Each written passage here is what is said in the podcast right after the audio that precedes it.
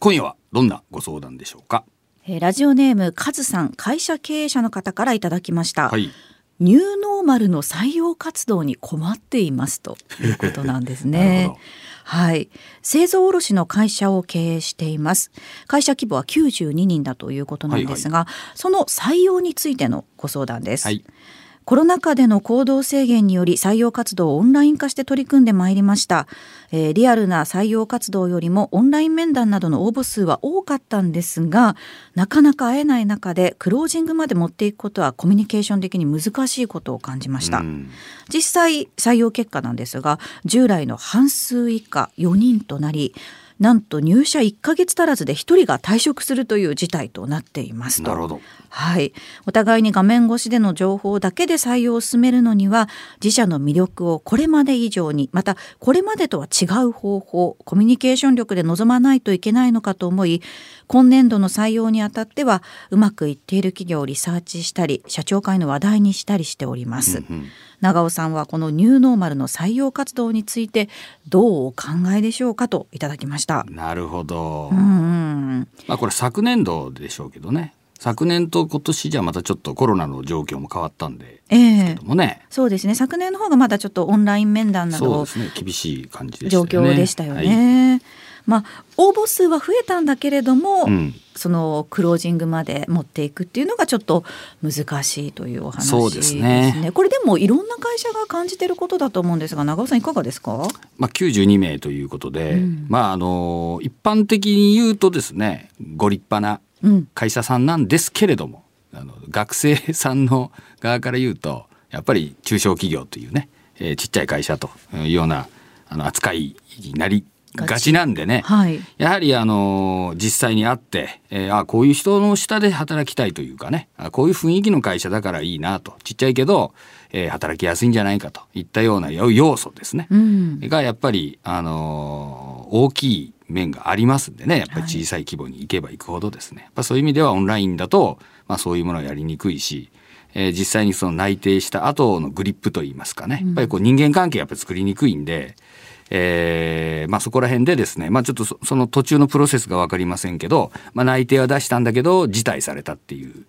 えーようなことがね、まあ、起こりやすいのではないかなと推察いたしますね。うん、よりじゃあそのコロナ前からよりはちょっと採用活動っていうのが少し厳しくその会社側としてはなってるんじゃないかっていうこと、うんまあでもあのね、えーご質問にもありますように応募自体は増えてるってことですよね。まあうちなんかでもあのオンラインあの企業説明会みたいなの全部もう今までリアルでやってたのは全部あのオンラインにしてるんですけども、うん。まあ、そういう意味ではその地方のね、えー遠方の学生さんも参加してくれるようになって、まあ、そういう意味ではそのエントリーというか、まあ、そこはなんかうまく広が広がっている面もあるんで、確かに。あのーまあプラマイ両方ある気がしますけどもね。うん。私もあの完全にリアルの採用活動で、うん。もうもうね10うん15年ぐらい前なんですけどやっぱり大きな会社だったりとか、うん。その目当ての会社のために大阪まで香川にうんうん大学行ってたんですけど、うん。大阪まで行ったりとか、うん。東京まで行ったりとうん。か、大変だからね地説方の学明会だ生さんはね。けで、そうなんですよ、結構かかったので、うん。そういった意味でオンラインでこの説明会を受けられるっていうのは、地方の学生さんはいいよね。そうですね、で幅広くその企業にとっても全国からうん。その学生集めてうん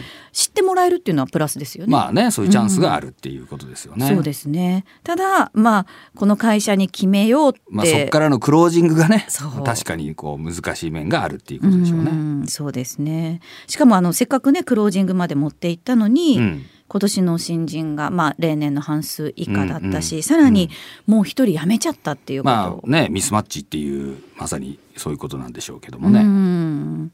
まあこれまでとは違うっていう部分が確かにたくさん出てきてると思うんですけれども、うん。何か長尾さんご自身はその採用に関してオンラインの上で気をつけていることっていうのはありますか？まあ、オンラインで気をつけてるっていうことはあんまりないんですけども、あのまあ、うちの例で言うとですね、はい。あの最終面接は去年もですね、えーリアルでやってました。ええ。まあ、これはあのもうこれまあこうなんていうんですかねプラマイがあるというか肯定的な人も否定的な人もいるとは思うんだけど、まあ、学生さんにも説明をしてですね、まあ、そこまではオンラインでウェブ面接で、えーやったんだけどやっぱり最終は実際にお会いをして、まあそれはもちろん私がやるわけなんですけども代表と面接をしたいんだということをまあ説明させて、はい、えーいいですかと。いいですと。いう学生さんを、えーお呼びしてですね、まあ、面接はしておりました。うん。やっぱりオンラインだけではわからないっていうかやっぱ画面上だけだとやっぱ顔を中心にしか見れないんだけど、はい。やっぱり実際リアルに会うとまあその、まあ、全身を見というか所姿勢所とか。作というかね、はい。立ち居振る舞いというやつですよね。うん。まあ、そういったようなものとか、まあ、先ほど言いましたやっぱり実際にあリアルに合ってる方が、まあ、そのおグリップというか、えーそういう効果もありますし、まあ、相手の雰囲気もわかるしね。ね。まあ、会社まで来てもらえばあこんな会社かみたいな、うん。あのまあ、中をいちいち見学させたりするわけじゃないんですけども、まあ、あの雰囲気というかね、まあ、そんなものは感じ取ってもらえるんじゃないかなと思うんで、はい。まあ、最終面接はまあリアルでやってます。今年はもうでもだいぶ緩くなったんで、うん。えー途中の面接もあのオンラインでやる場合もあるしリアルでやる場合もあってですね。でもちろんまあ最終は今年もリアルでやってると、まあ、こんな感じですけどね。うんあのオンラインでやるときにこう質問を変えたりとかっていうのは、そのまあリアルとはそこまで差は出していないですかね。聞くことに関しては、ね。ああそうなんですね、はい。やっぱり雰囲気をどうこう感じ取ってお互いにってことですよね、うん。採用するそうそうそう学生さんも分かんないからやっぱりミスマッチが起きやすい面がありますよね,、うん。ね。実際ね行って行ったこともない会社に入るっていうようなことになるわけなんで。あとはまああのまあ、その内定出したけどその次どうかっていう、まあ、問題があって、やっうんぱり学生さんからするとやっぱ複数内定をもらいたいわけなんですよまあね。心が安心というかそうそうそうそう。その方がね。やっぱりたくさんあのもらえるだけもらっといて、うん。後から決めるとやりたいわけじゃないですか、はい。まあそうするとやっぱり、えー内定出したんだけど辞退されるということになりますよね。で面接の時はもうみんな第一志望ですとか言うんで、うん。分かんないんでね。あのそこら辺の見極めみたいなねことが、えー重まあこれはリアルであってても同じことなんですけども、うん。あのそこら辺をやった方がいいかなと思いますけどね。なるほど、まあ、うちなんかはもううちに第一志望で来ないんなら来るなと。それどの段ま迷うぐらいならよそへ行けと。だどの段階で言うんですか？最初から？さいえ最終面接、最終面接で、あもういやもうだって最終っていうのは学生さんもうちのこといろいろ調べたりとか、うん。まあ、何度か面接をしているわけですよね。えーでもちろん最終面接も質問も受けたりするわけなんだけどでやっぱりこうよそ落ちたから来るみたいなやつを入れたくないんでやっぱりなるべく早めに取りたいわけですよこっちからするとね。そうですね、うんだけど、まあ、うちもあのね、えー中小企業ですからやっぱりこう大手と競合してるんで大体競合する相手はですね、まあ、上場企業とかうん外資系とか、いうようなところが多いんでねはい会社を単純に比べたらいや負けてるわけですよ。まあ、そこをあえて来るっていう人をどう取るかっていうことは重要だし、うん。で内定出すのは簡単なんだけど来る来る言うんでね。はい。だけど相手はまあとりあえずもらっとこうみたいなうん。滑り止め感覚でやられると、あの逃げられると計画が立たないっていうか。あこちらも誰をどこに配属しようかっていう計画とかも、まあ、そこまで言うよりこう枠ですよね。例え枠ば100人取るんなら1人増えようが減ろうがうん。1%しか差がないんだけど、5人10人だと1人